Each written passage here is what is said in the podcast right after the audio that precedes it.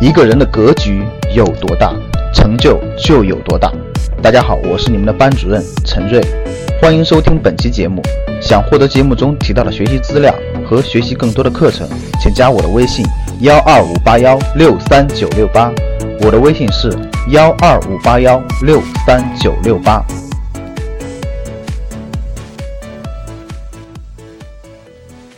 投资的三大天条，我得说一下各位，投资的三大天条。第一个，大家认真听。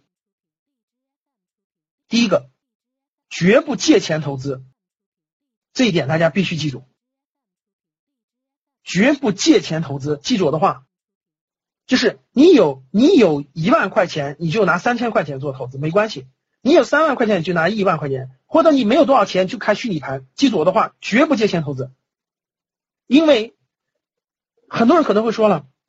说老师，我我我能借到钱，我借钱投资，然后我我不就赚的更多了吗？赚了钱以后，我再把那个还给别人吗？你你你想的特简单，因为再好的市场，它也有各位听好了，没有人是神仙，世界上没有百分之百的事情。我举个例子，你说今天的中国资本市场在未来半年一年就没有风险了吗？我可以跟各位说有，但是这个风险是我们能把控，不是我们能把控的。我给你们举个例子吧。未来我觉得中国资本市场受到重大影响的只有一个不可控因素，你们知道是什么吗？就两个不可控因素。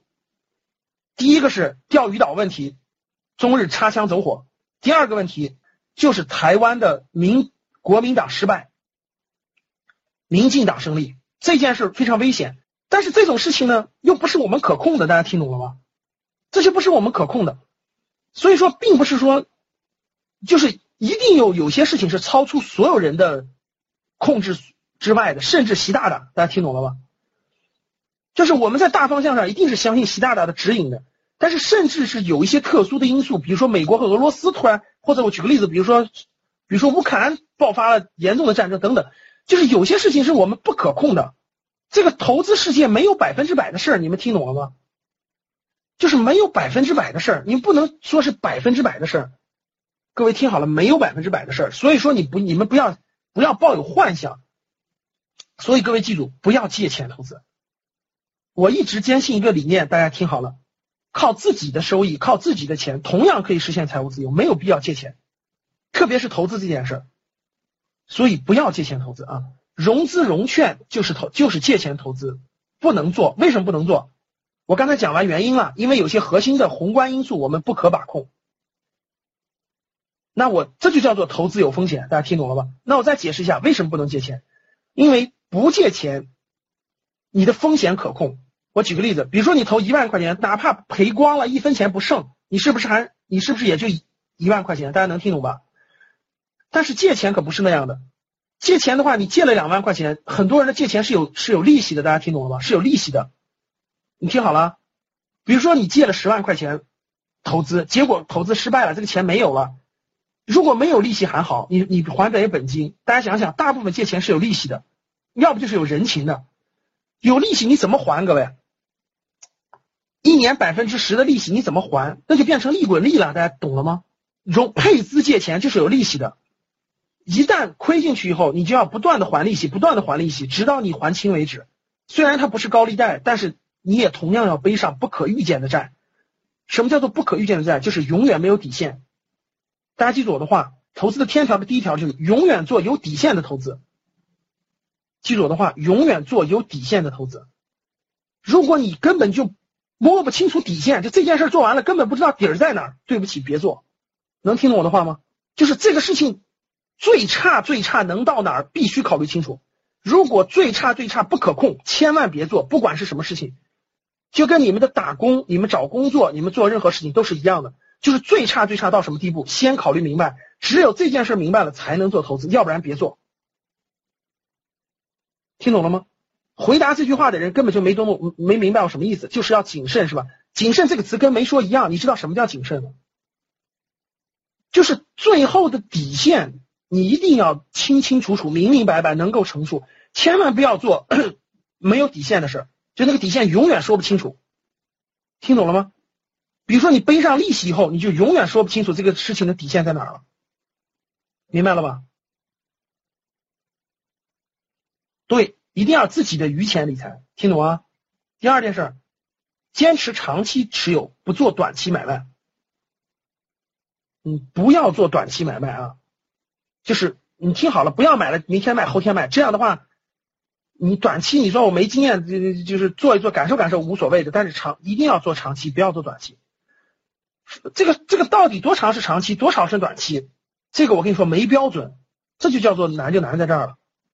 什么叫做长长短期？我个人觉得啊，六个月以上，六个月以上就可以算作一个小长期了，六个月以内都算短期。这要看情况，这要看具体的情况。有时候一年就叫长期，有时候两三年叫长期，其实有时候是五年叫长期。大家能听懂吧？五年叫长期，有有的就是有的就是半年都叫短期。我个人觉得啊，我个人意向，各位最少最少，就这个这个没标准，但是我想说的就是，你要么就长期持有，要么就别持，真的。还是巴菲特那句话，如果这个股票你不想持有十年，其实你就不要不要买它。就出发点就要有十年的想法，但是你不一定真的持有十年，可能两三年、三四年就卖掉。我现在持有很多股票，说实话，我都是看五年的，我都是看五年的。我可能中途会卖掉，可能它涨到那个目标价了，我也不想持有，我就卖了。但是我至少能看到五年左右它会什么样，我才会买，要不然我就不会的。第三个，投资有风险，对自己的决策负责，自己承担这结果啊。如果以后。我跟你说，以后我讲投资课，如果教室里某个人再来一个，老师跌了跌了跌了，经常跌了。如果这个这个啊，甚至还抱怨，老师我就是听上你的所以买了，说跌了。我只要出现一次，以后你就是黑名单了，你再进不了我的投资课了，听懂了吗？不是不允许你抱怨，是你必须记住这句话：投资有风险，对自己的决策负责任，对自己承担结果。如果你没有这个，如果你这方面不成熟，你就。不要参加投资课，别的课欢迎你啊！他不是信不信我的问题，你必须知道有风险，你不能怪明天说明天突然发生战争了，说跌了，然后最后怪我这些事情我也预测不到，大家能听懂吗？这些事情我也预测不到，所以三条我重复一下：第一个，绝不借钱投资啊，不能借一分钱，一定是在可控范围内。因为各位，无论是基金还是股票还是房产，它有它其实是有底线的。我举个例子，比如说基金嘛，它亏亏就亏光了嘛，我买基金的一万块钱亏光了，一分钱不剩，OK 了。股票是什么呢？股票最后最后最差最差，你还得了股，最后这公司倒闭了，股票一分钱没有了，也就是这样。你不承担连带责任，它没有它的底线是很清楚的，懂了吧？所以就是，如果你对。如果你对风险不理解，如果你对自己的决策不负责任、不明白，对自己无法承担自己的结果，你就不要参与，真的是这样的，真的是这样的啊。然后要长期，不要短期。想获得更多投资理财、创业财经等干货内容的朋友们，请加微信幺二五八幺六三九六八及我们的 QQ 交流群六九三八八三八五六九三八。八三八五。